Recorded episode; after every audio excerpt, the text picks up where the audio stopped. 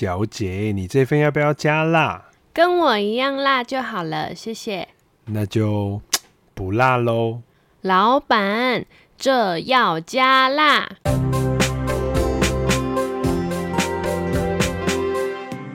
Hello，大家好，我是夏琳。Hello，大家好，我是 Andre。哎，夏琳，你太夸张了，你整个手是怎样起水泡吗？怎么这么多一粒一粒的？你是不小心烫到吗？我好可怜哦，不知道为什么蚊子总是喜欢叮我。我只要跟任何人出去，那蚊子都只会叮在我身上，然后旁边的人都没事。我可是 AKA 活体捕蚊器哦。难怪上次出去遛狗的时候，想说奇怪，你怎么在那边喷防蚊液，然后涂那个草本精油，然后涂了半天，就你还是被咬。在你旁边，我怎么一点感觉都没有？所以以后遛狗啊，或者是晚上出门要去那种有蚊子出现的地方，我一定都会约你。哎哎哎，你这样子太过分了哦！说到蚊子叮啊，为什么有些蚊子叮的包？看起来就小小的，然后有一些像是小黑蚊，就会肿成超巨大包。我觉得我自己对蚊子好像会过敏诶，总是身上的包都比别人大，明明都是同一只蚊子叮的。这个其实有很多可以聊哦，像是哪一些人容易被蚊子叮呢？用夏琳来当例子好了。其实各国科学家都针对蚊子这一个昆虫做很多研究。因为最近我跑去看了一部电影叫《奥本海默》，然后原子弹杀掉的人数啊，可能都没有蚊子杀掉的人数来的多哦。蚊子其实它本身是传染病的载体之一，那它也是人类历史上造成死亡最大量的昆虫哦。那其实各国科学家，在统计哪些人比较容易被蚊子咬的时候，他们举了以下的族群，来看看夏琳跟各位听众朋友有没有中枪吧。第一种呢，就是。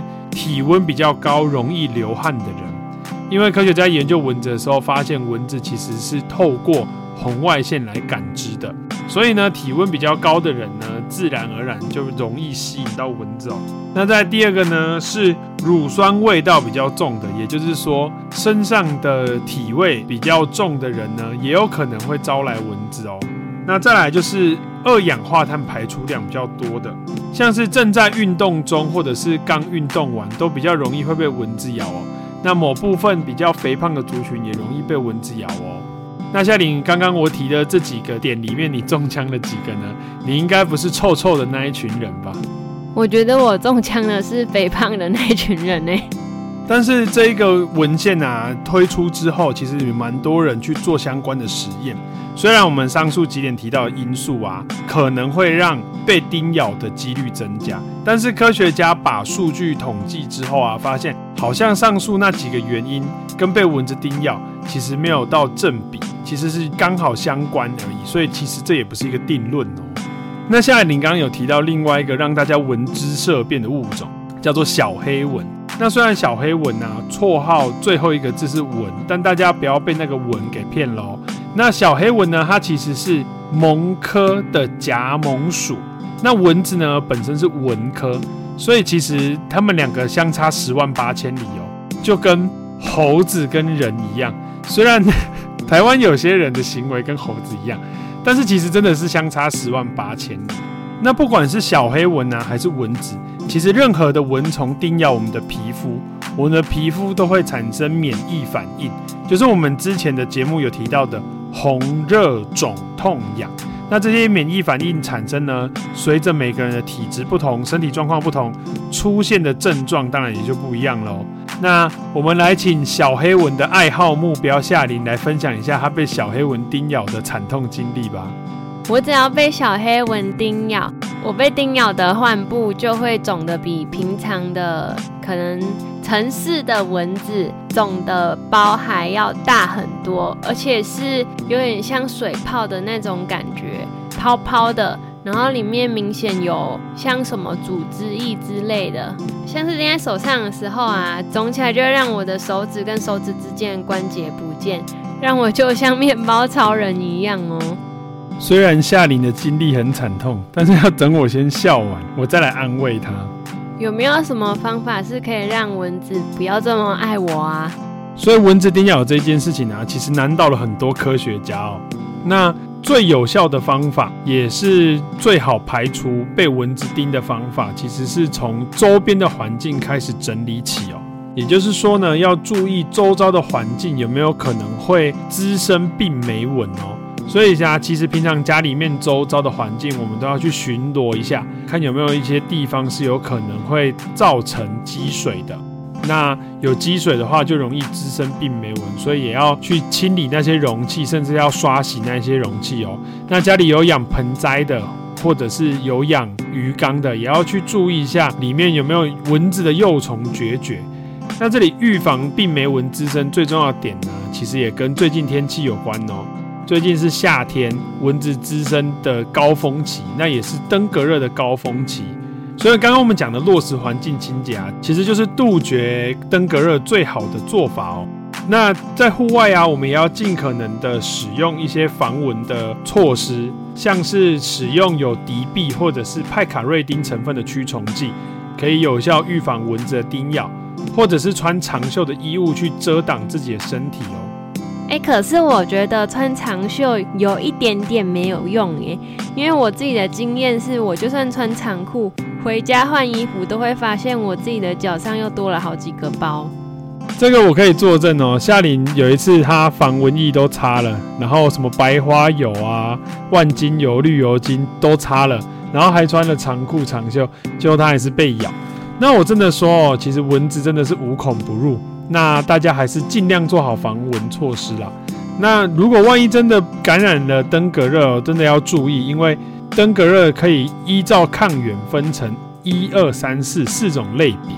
那如果同时感染了两个类别以上的登革热呢，就会出现比较严重的临床症状哦。那一般的登革热的症状就包含了发烧，然后头痛、后眼窝痛，就是你的眼睛内部正在疼痛。肌肉痛、关节痛，就是你身体的每一个部分都在痛，然后还会出现疹子哦。所以登革热有一个绰号叫做断骨热，因为以前的人得了这种病之后，觉得全身上下都在痛，好像骨头被打断了一样。那要怎么知道自己得的是哪一种类型的登革热啊？如果自己得登革热，会不会跟一般感冒，就是像重度感冒这样子很类似？然后就想说去买个药，或是多喝水补充维他命 C，休息一下就好了。这样会不会延误就医时间呢？那如果出现上述我们讲的登革热典型症状啊，其实就要尽快就医哦。因为除了要排除是否有不同抗原型的登革热感染，然后也要去缓解一些比较容易出现比较严重的临床症状哦。像是有些人呢、啊，除了疼痛之外，还会出现出血性的疹子或出血性的红斑，那这些出血呢，其实就会造成血压下降，甚至休克哦。那严重一点的话呢，还会造成其他脏器的损伤，包含肝脏跟肾脏。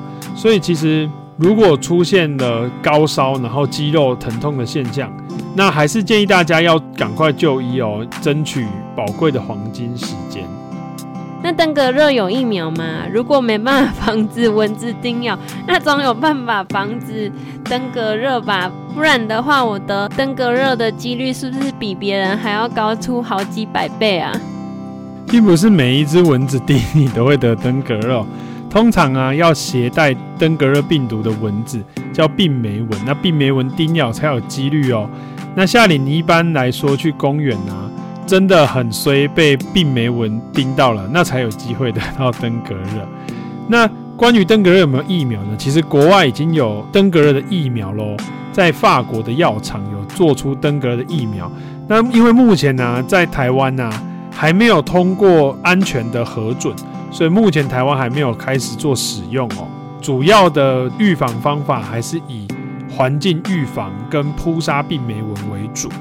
那有没有什么血型是容易被蚊子叮的？